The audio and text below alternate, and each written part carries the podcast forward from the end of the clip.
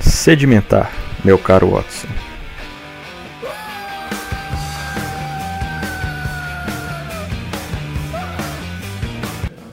Oi, eu sou o Pedro e às vezes eu acho que eu tô perdendo meu tempo aqui.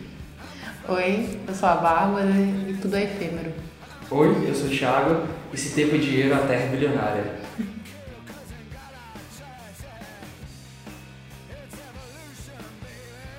Então, o tema que a gente vai abordar hoje vai ser o tempo profundo.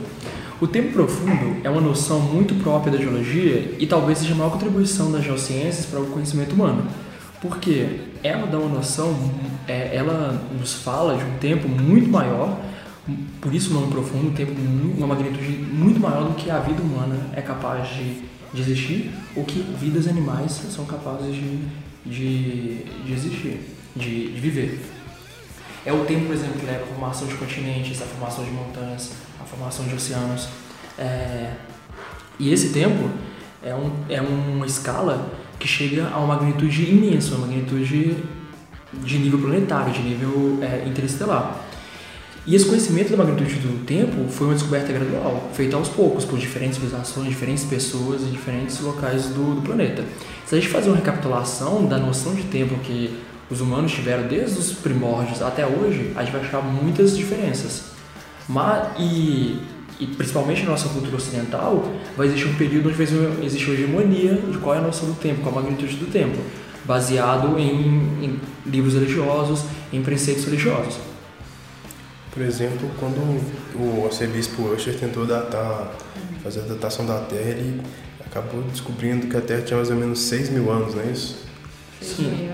É. Ele, ele vai dar para falar que a Terra surgiu. Ele falou que a Terra surgiu no domingo. Na sexta, não? Na sexta, não foi no domingo, não? Sexta ou sábado, tipo, quando Deus terminou de criar não, a Terra. Não, aqui, ó, de acordo ah. com os dados que eu achei, uhum. ele declarou que a Terra teria sido criada na uhum. noite anterior ao dia 23 de outubro, num domingo, no ano de 4004. Ah, quando começou a Terra. Ah, o primeiro dia. Sim, ah, entendi. Ah, é domingo, né? É um domingo mesmo. E terminou a criação. E o mais legal é que ele conseguiu calcular é essa data. Não, porque... domingo, não, é, não, porque começou no domingo, tipo, segundo a, a mitologia bíblica, começou no domingo e terminou no. Se contar o sábado, terminou no sábado, né? É, por isso várias religiões têm o sábado como um dia sagrado, por causa de, porque foi o dia que a criação ficou completa. Foi o dia que terminou, o dia que Deus descansou. É, só que o homem foi criado na sexta-feira, à tarde. Então, tipo assim, o Rush era tão bom na anotação dele, é tão preciso, que ele conseguiu pegar. Ele foi pegando a Bíblia, a Bíblia tem o livro Crônicas, onde tem a idade de todos os profetas e patriarcas do, do povo hebreu. Ele tem uma data na Bíblia, que é a data da morte do rei Nabucodonosor, que era o rei da Babilônia que era um rei que existiu realmente na arqueologia. Então ele conseguiu pegar a data, que os arqueólogos dataram o, a morte da Nabucodonosor, comparar com a da Bíblia e ir somando retroativamente a idade de todos os gerações. Exatamente, todas as gerações. Aí ele chegou nessa data precisa. Sim, porque tinha uma ideia de que as gerações duravam mais ou menos 20 anos, Sim, né? Uh -huh. E aí ele calculou uhum. 200 a 400 É, mesmo gerações. que na Bíblia tem, geral, tem tipo, as pessoas que vivem 950 anos, 800 anos, Adão e Eva, anos. É tipo isso, Matusalém é 950. A pessoa era conservadinha, né? Era muito Botox, né? Era Botox, não tinha McDonald's ainda. era isso. Era isso que fazia. A galera viu bastante diferente. Caramba.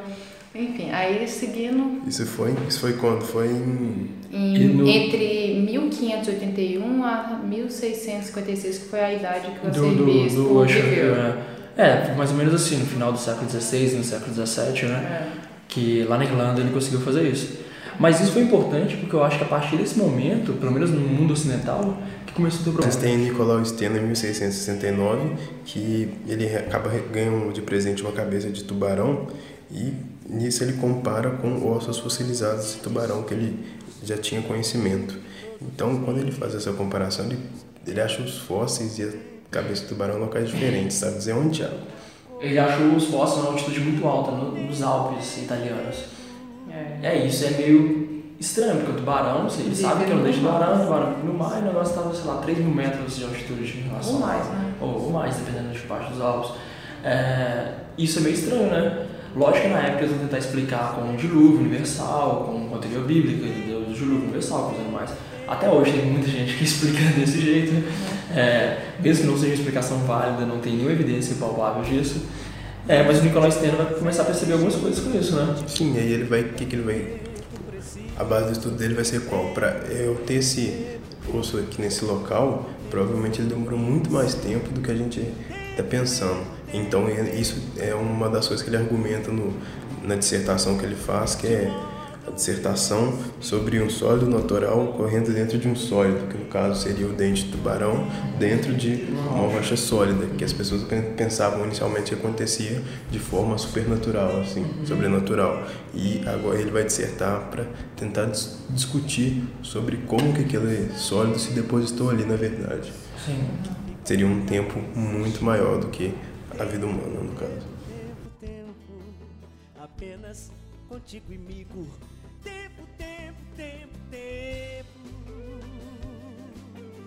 O Steno é um dos primeiros geocientistas né, que a gente tem na, na nossa época aqui no Ocidente, né, moderno, que antes de Aristóteles, Platão, umas coisas assim, lá na Grécia Antiga. E lembrando que o Nicolau Steno apareceu no nosso primeiro podcast. Ah, exatamente. É, gente citou ele, que ele foi o, o princípio de superposição de camadas. Achei que você falou, ia falar que ele tinha vindo. Não, ele não tá não, gente. Queria, queria muito. A gente podia fazer uma mesa branca aqui. Baixar alguém.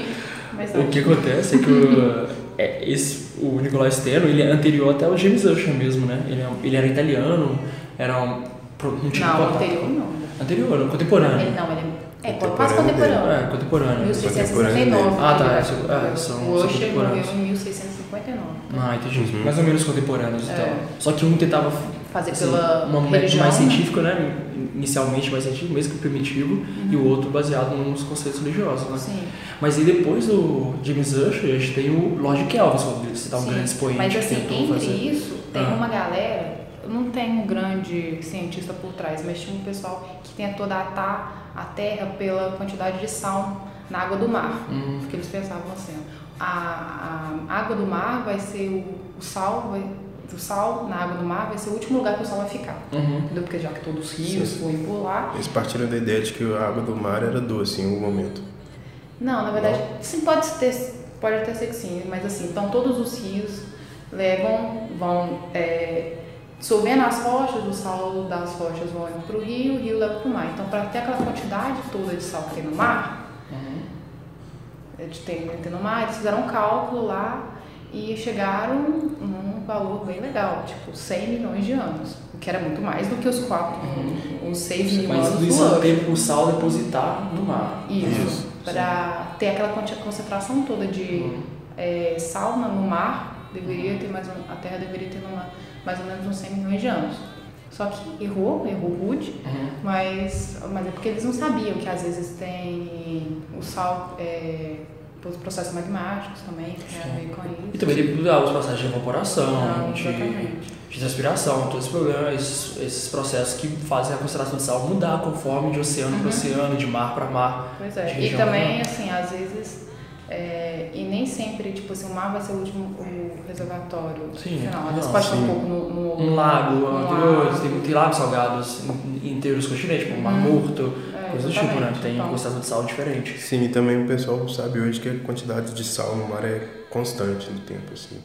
Ela não muda. Não vai variando. É, de certa maneira não muda, tanto é que é um problema atual com, com o degelo da, das camadas polares, essa variação no, sal, né? Porque tá entrando muita água doce, uma taxa mais rápido é, do que o sal consegue, tipo, equilibrar. Isso é então, é muito importante para os correntes marítimos. Para a vida, é, né? Tipo, corais, corais são muito sensíveis à variação de sal no oceano. Uhum. Ah, dessa eu não sabia.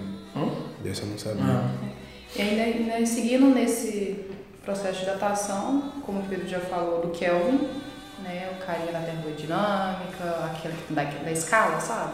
273, que a gente tem que somar no céu. Ah, o, a escala absoluta de temperatura. Exatamente. Ah. Ele veio tentar estimar. Cavaleiro do Zodíaco. Exatamente.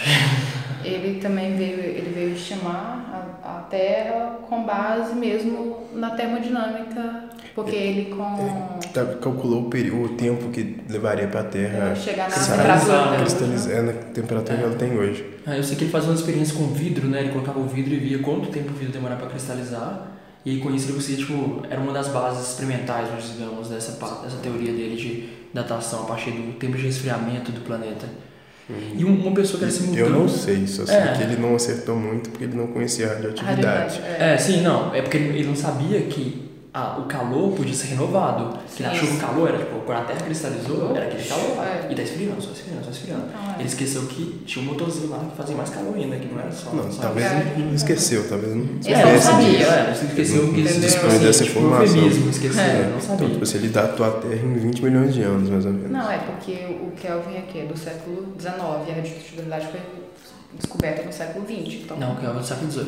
18? É, ele é contemporâneo de James Hutton. Ah, tá bom. Eles viviam no mesmo, na mesma época. Os Ah, dois é são verdade, eles escoceses. eram brothers. Brother, eu não sei. Brothers, Brothers, não, irmãos. Mas eles se conheciam, eles conversavam. É verdade, tá certo. O Rock é de 1700, alguma É, coisa. os dois eram né? escoceses, o... Mesma sociedade. Sim, eles os dois eram de, da alta sociedade, mesmo que o Lord Kelvin mais alto ainda, né? Era o Lord Kelvin e o outro era só James Hutton, não era um Lord. E o James Hutton também te- tinha uma, a sua teoria de como datar a Terra. O James Hutton, que é tipo um dos patriarcas, um dos pais da, da geologia moderna, ele era de uma classe é, que via os processos acontecendo, ele era escocês, né? Morava na Escócia, observava a, a geologia a partir de lá, e ele via muita rocha na, na região da Escócia, muita rocha ígnea, muita rocha metamórfica, muita rocha cristalina, que a gente chama de cristalina, são os dois gru- grandes grupos quando estão em as metamórficas de alto grau de metamorfismo e as ígneas. A gente vai falar um, um dia mais na frente também sobre esses, esses Ah, grupos de No rochas. próximo No podcast. próximo podcast, continue Sempre ligado. pro- A gente promete, né? Aí, o, ele observando essa, essa paisagem, esse tipo de, de rochas, ele também tinha um, um ponto de vista muito parecido com o Lord Kelvin, que as, as rochas ígneas demoravam um tempo para cristalizar. Então, no momento, existia uma terra meio líquida, ou meio magma, uma coisa meio magma, assim, que foi resfriando com o tempo. E ele não conseguiu falar uma data, um, um período de tempo, mas ele sabia que era muito tempo. E ele que é o pai da expressão tempo profundo. Ai, Ele que falou, que tipo assim, que não via nenhuma perspectiva de começo, nenhum, nenhum, é, nenhum vestígio de fim. Porque parecia um processo tão grande, tão demorado, que era muito maior do que os 6 mil anos que E ao contrário, não? Pode ser o Nenhum contrário. vestígio de começo, nenhum nenhum perspectiva de fim. Pode ser isso também. Era, a- depende dessa tradução. Eu traduzi. Você traduz errado. Não, eu traduzi em britânico. Você traduz, você traduz em algum lugar que você descobre como que é. Aí ele, ele não conseguiu falar uma, uma data, igual ou uma, um período de, te, de tempo, igual o Lord Kelvin tentou, mas ele sabia que era muito. E ele observa, só por essas observações da natureza. E o interessante, quando você compara James Hutton com outros geólogos que viviam também na Europa, mas no continente, é que eles tinham outra visão diferente. Eles achavam, numa, ele, os, por exemplo, os geólogos da Alemanha, ele, ah, os geólogos da Alemanha, por exemplo, que viviam em regiões com rochas mais com rochas sedimentares, que parecia que tinha uma estratigrafia, que tinha uma sequência, uma em cima da outra bonitinha, eles imaginavam que... James- nos alemães, Exatamente. então. é, enquanto o James Hutton pensava que era tipo, um- como se fosse um processo vulcânico inicial, uma coisa assim muito profunda da Terra, que ia se refriando aos poucos, que foi chamado de plutonismo, a galera na Alemanha acreditava que existia um oceano primordial e esse oceano foi aos poucos sedimentando tudo. Tudo foi tipo, a água foi baixando e as rochas tudo sendo depositadas, tudo bonitinho, que eram chamados de netunistas. Aí você tinha essas duas correntes, mas porque eles estão observando Coisas diferentes. Coisas- diferentes, coisas diferentes, é, diferentes, em que locais teve diferentes, é, exatamente. diferentes. os dois estão certos na sua Mas- maneira, na perspectiva. Talvez com algumas correções ali aqui. Mas o interessante era isso, porque cada um observando uma realidade diferente. Uhum. Na geologia essa coisa é muito fragmentada. Se, se você olha só um- um- uma porção e não olha o todo, você pode ter uma ideia errada. Sim, você pode ter também diversas interpretações. Né? Sim, você pode É ter à várias que interpretações. A gente tá está olhando brigando todo. por causa disso. Durante o século XIX, outras teorias foram elaboradas, tentando precisar a idade da Terra, só que ainda muito sem êxito, porque eles não tinham os métodos certos. Uma dessas tentativas é muito interessante, que baseava em sequências sedimentares. Se a gente pega, por exemplo, uma grande sequência sedimentar que foi, util- foi utilizada, que é o Grand Canyon, lá nos Estados Unidos, a gente tem uma série de rochas sedimentares que, que estão empilhadas numa, numa Pilha. Uma pilha. é, não, mas isso é uma ordem crescente. Sim. Você espera que a mais, a mais basal, que está na base, seja mais velha, e a que está no topo seja a mais jovem, né? Sim. Então, é, as pessoas pegando essas camadas, tem uma camada, por exemplo, que são arenitos, que são um, um arenito muito bom, muito polido, muito bem selecionado. É, arenito é uma rocha sedimentar formada por, por, grão de areia. E quando você tem um arenito que tem um de areia muito, muito bem selecionados, muito arredondados, muito puros, você imagina que foi formado no ambiente eólico. E aí, o que, essas pessoas pegavam, esses cientistas pegavam? Eles pegavam assim, um deserto, que existe hoje em dia. Com esse deserto, eles viam quanto tempo demora para formar um, um, metro de areia depositada no deserto. Sei lá, vamos supor, dois dias. É, eles pegavam toda aquela sequência desse arenito que existia no Canyon, vamos supor que eram é, é, 50 metros. Eles multiplicavam aqueles dois dias por 50 metros e descobriam, ó, essa sequência foi formada em 100 dias. E assim eles iam fazer para vários ambientes diferentes. Eles pegavam, por exemplo, um, um ambiente, um, tem uma região do Grand Canyon que a areia é uma areia mais mal selecionada, areia misturada com argila, tem uns fósseis de animais marinhos. Eles falavam, ah, isso foi formado no mar, numa plataforma marinha, na praia. O que eles iam, iam numa praia e falavam, quanto tempo demora formar um metro de depósito de areia aqui nessa praia? Tanto tempo. Iam lá no Grand mediam a espessura e descobriam o tempo, segundo essa estimativa, para formar aquilo. Isso baseava-se num, num processo da geologia, num postulado da geologia que é muito importante até hoje, que é o atualismo. Que as coisas que aconteceram no passado acontecem hoje em dia também. Se a gente tem, por exemplo, um rio que deposita areia e argila na margem, hoje, muito provavelmente há 500 milhões de anos era a mesma coisa. O rio depositava areia e, e argila na margem. O, então, baseado nesse processo, se a gente pensar só nisso, faz um sentido, né? Algum sentido. E eles conseguiram chegar a uma idade estipulada em, na casa dos milhões de anos. O problema Porém, com esse processo é, é que, que não é igual para todos os lugares. Tipo assim, o processo continua acontecendo, mas as taxas não são iguais. Não significa que um rio, todos os rios do universo depositam Exatamente. areia na mesma velocidade. E tam é, também tem outro problema.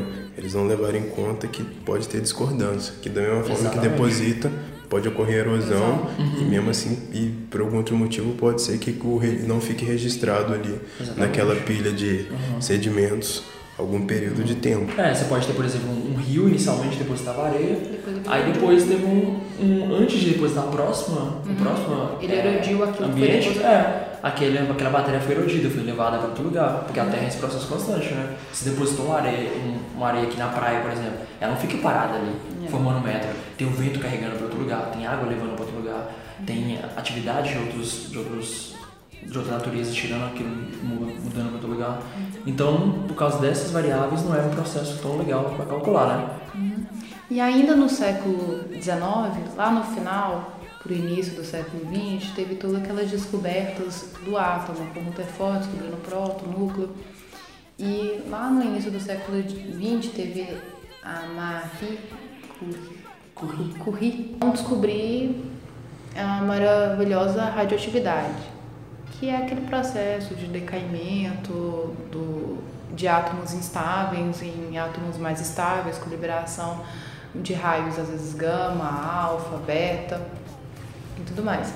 E tudo isso, e essa grande descoberta da radioatividade vai embasar a, um, o Peterson. Que quem é o Peterson? Ele que vai cravar a idade da Terra, atual da Terra. Por quê? Porque lá em 1948, né, ele falou assim, ah, vamos datar, vamos descobrir qual que é, é o tempo da Terra. Né? Então ele tinha que pegar, ele falou assim, então vamos atrás de, de rochas antigas e ele queria, ele foi utilizar o método urânio-chumbo.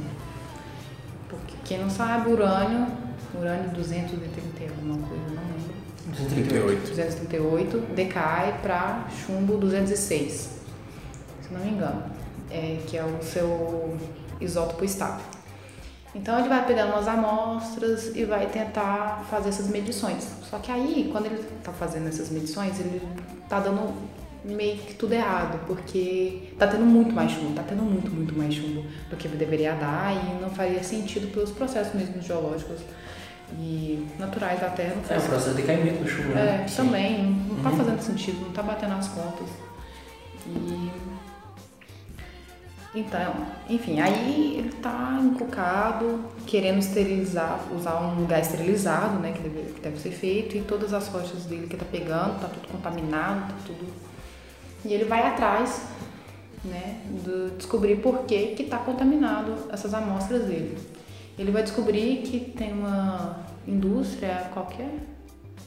A GM? Nós não queremos citar o nome para não perder patrocinadores. Futuros. Enfim, mas é a AGM. É, ela tá contaminando tudo, tudo com, com chumbo. Tá liberando chumbo assim, então era gente com chumbo, vinho com chumbo, água com chumbo, comida com chumbo, tudo tinha chumbo. Entendeu? Comida com chumbo. Comida. É, porque o chumbo- tava na tinta, né? Então Tava. passava tudo.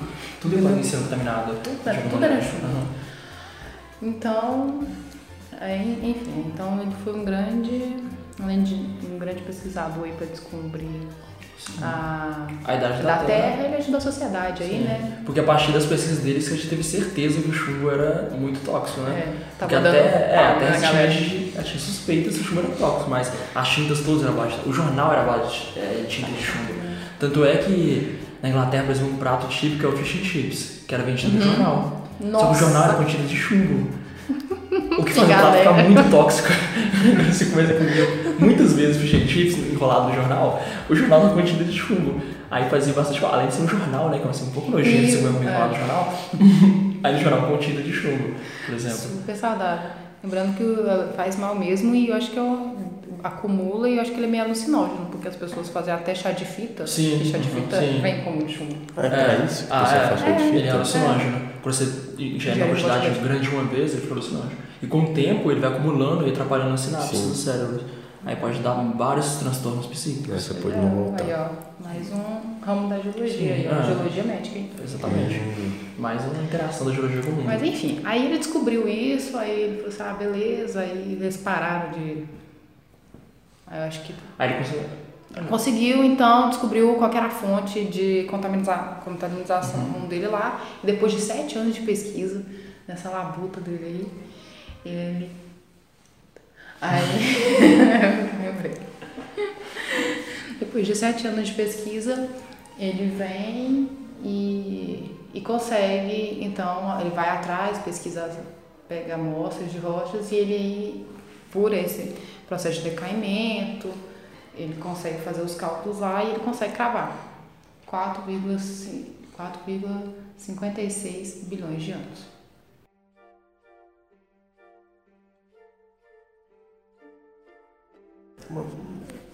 Então, mas qual foi o processo que o Peterson usou? Ele fez a datação através do urânio chumbo, igual a Bárbara já falou anteriormente. O que, que ele fez? Ele usou um, ele conseguiu rochas muito antigas, que no caso foram meteoritos, e utilizou um mineral chamado zircão, que dentro dele continha uma, um, átomos de urânio no caso.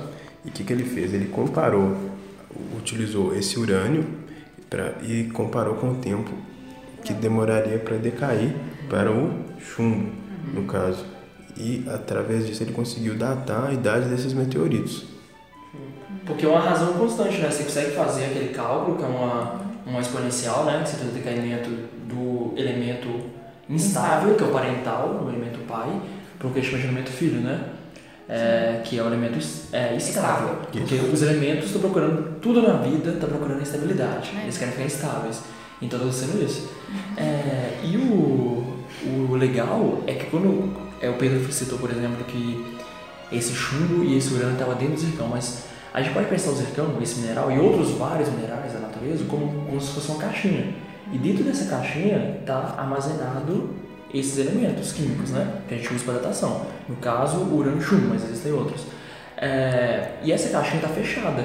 E o legal é quando a gente pega minerais como o zircão, que são muito resistentes, muito duros, e é muito difícil quebrar essa caixinha e contaminar com o que está fora. Sim. Porque se você contamina o que está fora, você perde a razão está lá dentro da razão entre elemento parental e elemento filho. Exatamente. E aí você perde a possibilidade de datação, né? Você então. mistura sua amostra. E eles usam muito zircão justamente porque ele é um mineral muito resistente. Então ele consegue estar lá na sua rocha geradora, ele consegue lá ser eludido, transportado, depositado de novo, sofrer metamorfismo e o trem não- não- a estrutura dele continua lá, então a quantidade de, de a proporção de urânio e chumbo continua constante, não tem essa contaminação que o Tiago está falando. Por isso que o zircão assim, é tão maravilhoso.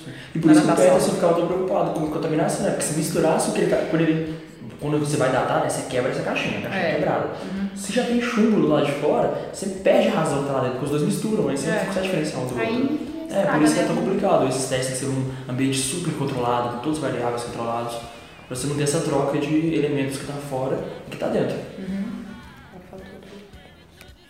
Tá, Além da, além da datação do urânio-chumbo, a gente também tem outras datações importantes, tipo a do potássio-argônio.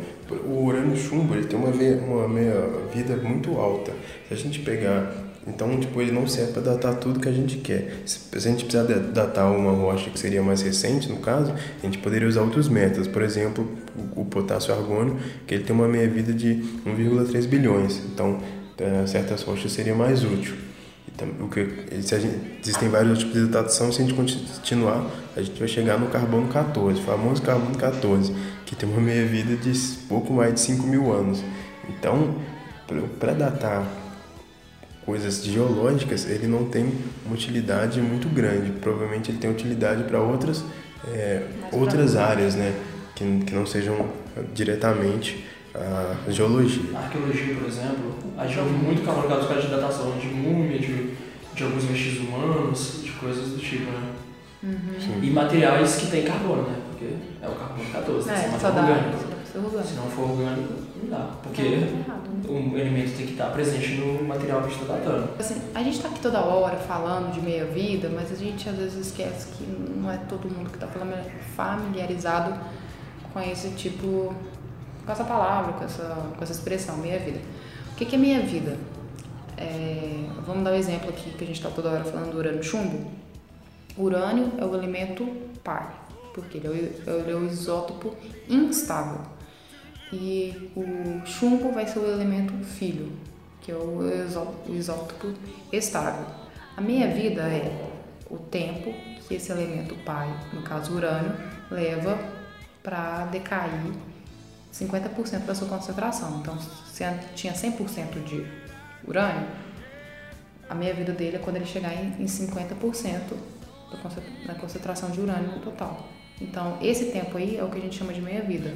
Para o urânio, é 4,5,6 bilhão de anos.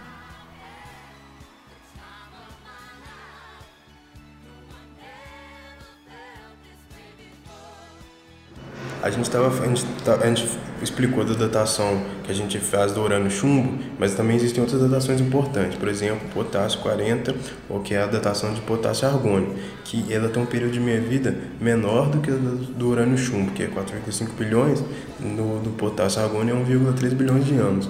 Mas qual é a vantagem de usar? Muitas vezes esse, esse método, muitas vezes você tem uma rocha que ela, que, você, que ela não é tão antiga assim. Então você precisa de um método que tenha na mesma escala. Seria no caso a mesma escala, não é isso? Sim. Que ela. É porque os métodos são todos usados em escala, né? Não faz sentido você usar um método que acaba com a minha vida muito curta para algo muito grande, porque você vai ter uma concentração muito pequenininha de elemento Que pai. aí começa a dar erro. É, começa a dar muito erro, e o erro vai ser criado muito grande. E no caso do, do, pot- do urânio chumbo, é, A minha vida dele é É gigantesca. gigantesca. Então não Então, faz é, sentido. você ter um elemento, um pouquinho de elemento filho só, só um pouquinho quando a, quando a coisa é mais recente. É. Aí não fica tão legal para você fazer é. a- os cálculos com razão tão, tão Sim, discrepante. da mesma forma que você pode ter o famoso carbono 14, que o pessoal usa em datação, que para fazer datações de períodos geológicos ele não é bom, porque a minha vida dele é um pouco maior que 5 mil anos, então ele não tem essa utilidade, porque eh, se você for.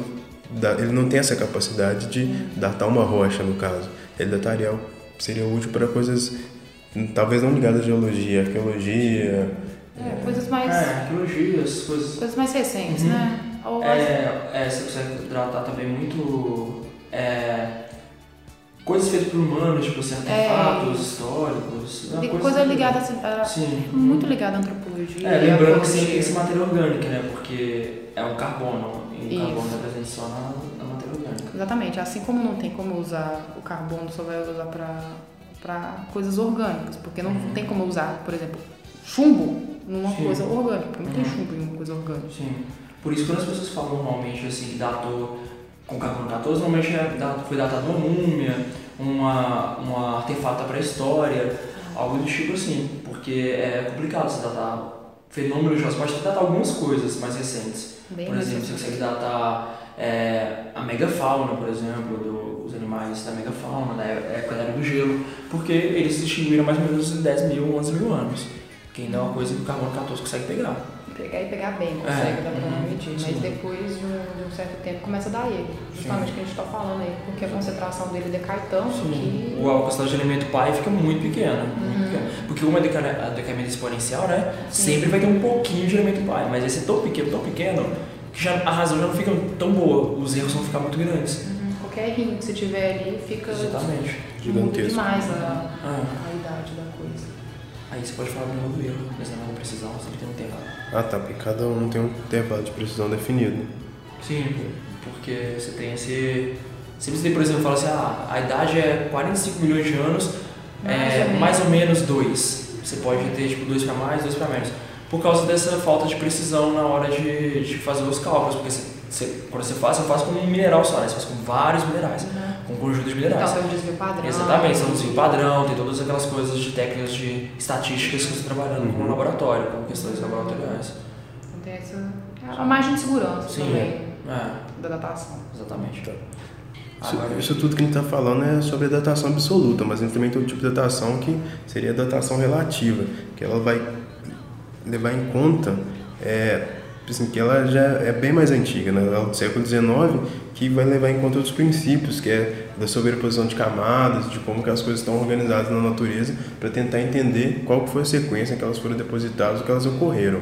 Sim. É, Mas, observa, É, mais o- através é, da observação, sim. no caso. Voltando né? aquele exemplo lá do Grand Canyon que a gente falou, né? Mais ou menos aquilo, a a camada está no topo, você espera que seja mais, Mais recente. mais recente, a que está na base mais velha.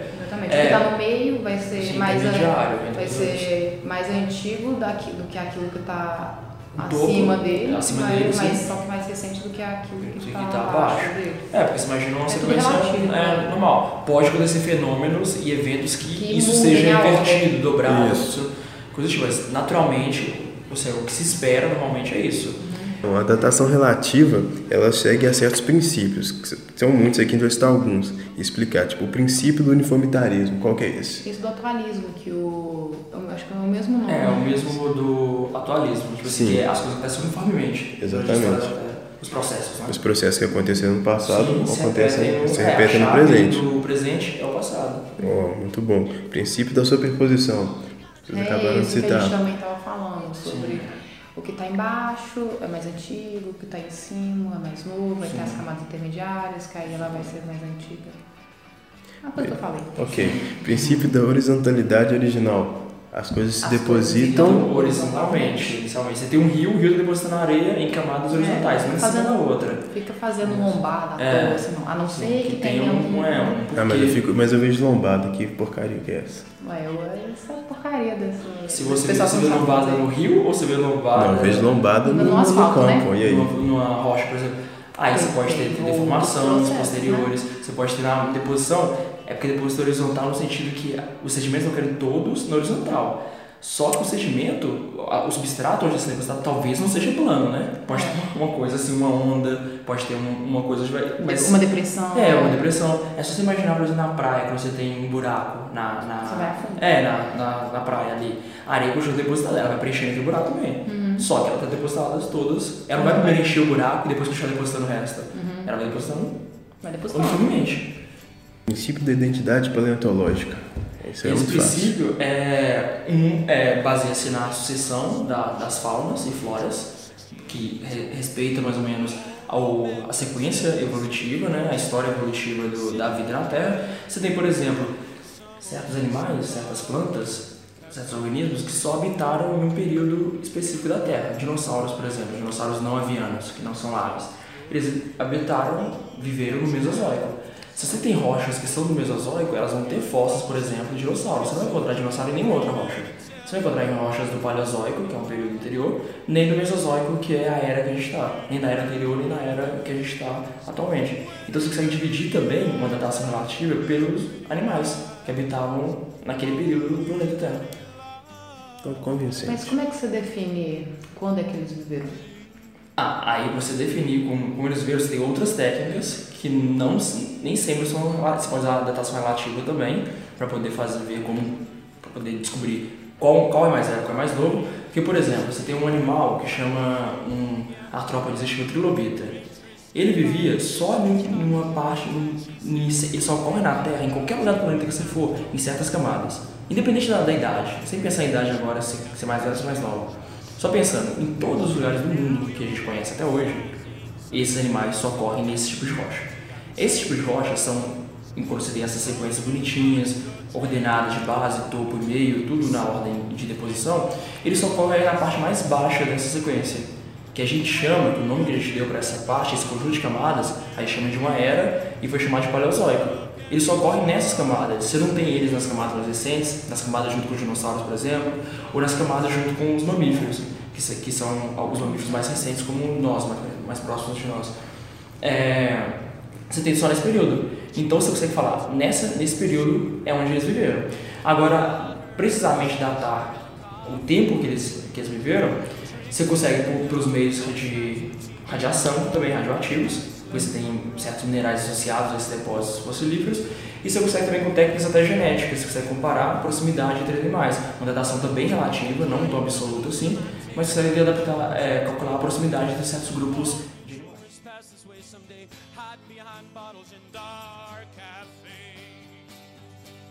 Então a nossa tabela é dividida em duas grandes partes, que vai ser o fanerozoico e o proterozoico, que são, que são relativos à vida. Fanerozoico vai ser tudo aquilo, todo, toda a idade é, que tem vida visível, É. que são os últimos 500 milhões de anos, Ok. mais ou menos. E já o proterozoico vai ser dos 500 até até 2,5 bilhões de anos 2,5. atrás, é um período bem grande. É, 2,5 bilhões de anos, que aí vai ser a, a vida invisível, A assim, vida primitiva, né? Que é seria- o prota... Uhum. Seria prota- microscópica, né? Aquela que a gente falou lá no segundo Os podcast. traumatórios, essas No coisas. segundo e no terceiro podcast. Uhum. Ok. E, E antes e- e antes do Proterozoico ainda tem um outro período, assim, outro, outra parte que é o Arqueano, que aí não tem vida, não tem nada. Sim. E tem o Adiano também, no Sim. meio disso.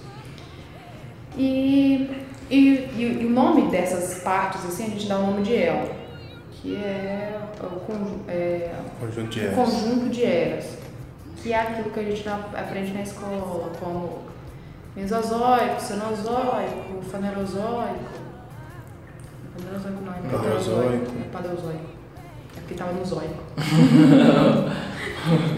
É porque zoico significa vida. Vida. Aí, é a mesma palavra de zoológico, a mesma origem. Ah, tá. Vida antiga, vida mediana, Mediana, e vida recente. nova, né? É, cenoura recente. Do Muito mediano. bom. Cenoura é uma coisa muito recente. Cenoura, aurora, é um cinco horas. O que é o ouro? Não sei. Aí tem que descobrir o que que é ouro. Ok. Só que seno é uma coisa recente. Isso é mentira. Não sei é se a ouro? origem de cenoura é a mesma de cenozoico. Provavelmente não, velho. não. Maneiram. Que horrível. Não, mas é porque o zoico significa vida e aí o, o prefixo é o que está falando na característica da vida. Aí você tem o fanerozoico, faneros é vida é visível, aí fanerozoico é vida visível. Aí você tem dentro do fanerozoico as eras paleozoico, Mesozoico. que é a vida é, antiga, o Mesozoico. mesozoico é a vida, vamos dizer, média, mediana, e o cenozoico é a vida recente, que é o- a era onde a gente está no momento. E o Mesozoico, talvez é o período mais legal para as pessoas, assim, porque é onde tem os dinossauros. É, o mesozoico é o período onde os dinossauros viveram, eles são só encontrados, Nossa, como eu disse antes, só nessas Achei que rochas. você ia falar que eu sou nosóquico, que a gente está vivo hoje. Não, não, eu ia falar que é dinossauro. Não, é, os dinossauros não avianos, né? Tipo, os dinossauros não são asados, que as aves, a a galinha, o pombo, são tipos de dinossauros Uhum. que vivem ainda conosco aqui no Cenozoico. É, mas é- Ah, então, é dentro tá. do Mesozoico que tem o, o período Jurássico. Exatamente. Sabe, o Jurassic Park. É, porque essas eras se dividem em períodos. Aí você tem, por exemplo, o Mesozoico, que é mais famoso. Você tem Triássico, Jurássico e Cretácico. No Paleozoico você tem outros nomes, você tem Cambriano, que é o primeiro período do Paleozoico, o primeiro período do Paleozoico. E por isso, às vezes, a gente ouve a definição pré- pré-cambriano, que é tudo antes cambriano, que é tipo o Proterozoico, o Adeano e o Arqueano junto. É, aí esses nomes, por exemplo, Cambriano, Siluriano, Devoniano, normalmente são nomes em homenagem a localidades onde a rocha tipo que define aquela, aquela idade foi encontrada, ou pela primeira vez foi encontrada. A gente tem, por exemplo, o, o Cambriano, que é o nome que os romanos davam aos povos que viviam na região do País de Gales. Então as rochas encontradas ali foram as primeiras que receberam esse nome Cambriano, e encontram correspondência em todos os lugares da Terra. A gente tem o Devoniano, que é a homenagem onde essa rocha foi encontrada a primeira vez, que é o condado da Inglaterra de Devonshire, onde foram encontrados inicialmente. E assim para o Cretáceo, Jurássico, para todos os outros períodos da, do Fanerozoico. Sim. E, e, dentro também desses períodos tem o que, aquilo que a gente chama de andar. E isso tudo ele é muito bem é, dividido, tudo graças aos fósseis. Principalmente os microfósseis também uhum. são. ajuda a definir muito bem esses, esses andarezinhos. Assim, Pessoas espetadas, espaços de tempo onde existiam aquela fauna, né? Aquela uhum. fauna, aquela flora específica. É. Então a gente está aqui falando de, dessa tabela de tempo, mas assim, para quem não vive geologia, não está no meio, às vezes é difícil imaginar assim, quando a gente fala assim, poxa, 100 milhões de anos atrás, sabe? A gente mal mal consegue imaginar assim, ó, o pessoal no, na, na, Idade Média, no, no, nosso tempo que foi ali há 2, 3, 4, 5 mil anos atrás, pensar em 100 milhões, 200 milhões, 1 bilhão de anos, falar que a Terra tem 4,5 bilhões de anos é tipo tudo muito abstrato. Então, às vezes a gente faz algumas analogias para tornar isso um pouco mais palatável, palatável entendível e deixar tão sair tanto dessa abstração pro nosso é realmente mais entendível, mais palpável.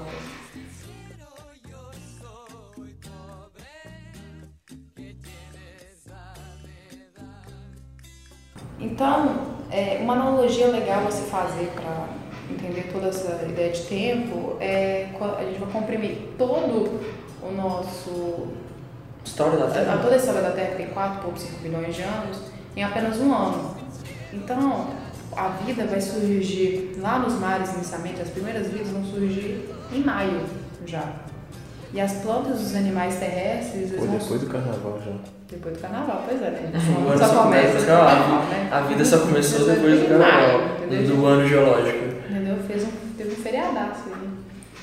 O, já as plantas e os animais eles vão surgir no final de novembro. Os pântanos, que formaram os grandes depósitos de carvão, vão florescer cerca de quatro dias antes de dezembro. Então, lá dia 26 né? Os dinossauros, nossos grandes amigos, vão, vão dominar a Terra nos meados de dezembro e vão desaparecer no dia 26, depois da ceia de Natal. Que mais ou menos nessa época também está surgindo os anos. Mais ou menos.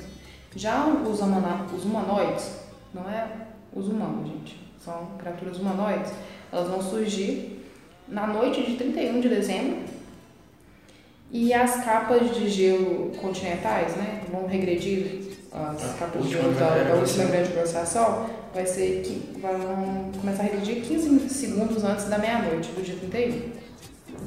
E, e agora já indo para o nosso para a civilização, né? a Roma, Roma, né, governou o mundo ocidental só por 5 segundos Bastante tempo. Bastante tempo até, né? 5 segundos, porra, mas essa escala de tempo é maravilhosa. Que vai ser mais ou menos do, às 23 horas 59 minutos e 45 segundos até as 23 horas 59 minutos e 50 segundos. Colombo vai descobrir a América 3 segundos antes da meia-noite e a geologia, linda e maravilhosa, vai ter exatamente mais que um segundo antes do final do nosso ano. E o final do nosso ano é agora onde a gente está, né? Nesse é. momento. Acabou. É, essa analogia é uma analogia muito boa. Vezes que as pessoas fazem com um mês, com um dia, com 24 horas, né? Mas eu acho de um, um dia muito corrido. Sim, um dia fica muito curto, porque fica assim, os humanos surgiram... Um segundo mesmo. É, meio é, milissegundo antes de surgir e é. acabar. Aí fica um pouco mais cuidado, um ano fica melhor, cumprimento toda a história da Terra no ano. Tem uma analogia do Richard Dawkins que eu acho muito legal, que é com um braço, o tamanho do braço, que os humanos teriam surgido no na pontinha da unha. Uhum. Se pegasse a história da Terra sendo todo o braço, os humanos teriam tipo, na ponta da unha seria quando os humanos surgiram é, na Terra. É, ruim, né? Porque se for uma unha grande... É, na ponta da, da unha normal, uma unha que vai até o fim do dedo. Uma unha do Zé do Caixão. É, a unha do Zé do Caixão que vai até... Na volta, né? Não, mas ainda assim seria a ponta da unha, né? Não, seria a ponta da unha, sim. Só que aí a ponta da unha do Zé do Caixão vai representar muito mais tempo sim, do, do que, que, a ponta da minha unha, por exemplo, que é tubo. Exatamente. O teu, tipo, eu acho que uma das ideias mais complicadas de, de serem compreendidas por causa dessa magnitude e dessa extensão toda quando comparada com a nossa vida, quando comparado com a vida das coisas que nós conhecemos. É, mas é uma das ideias mais bonitas e elegantes de todas as ciências, porque é a partir dela que a gente conseguiu obter um tanto de coisa, de coisa a mais. Se não fosse o tempo geológico, a gente não conseguiria, a gente não teria chegado na teoria da evolução, a gente não teria chegado a vários medicamentos que a gente tem, porque só com a ideia de um tempo tão grande, onde as coisas, onde a vida pode se adaptar, onde a vida pode mudar, é, mudar e, e, e diversificar, só é possível quando a gente tem um tempo dessa magnitude. Um dos pilares que levaram ao desenvolvimento de tantas outras coisas que a gente tem, que a gente consegue ver hoje. A, o, avanço astronômico, o avanço da astrofísica, tudo isso tem as bases no tempo geológico, né? a gente conceber e desvendar as fronteiras do tempo. E esse é o grande trabalho da geologia, o grande propósito da geologia, é se entender como, esse, como que os fenômenos acontecem nesse tempo, como as coisas evoluíram nesse tempo, como as coisas se modificaram, é, surgiram desapareceram dentro desse espaço de tempo. É conhecer a história do nosso próprio planeta.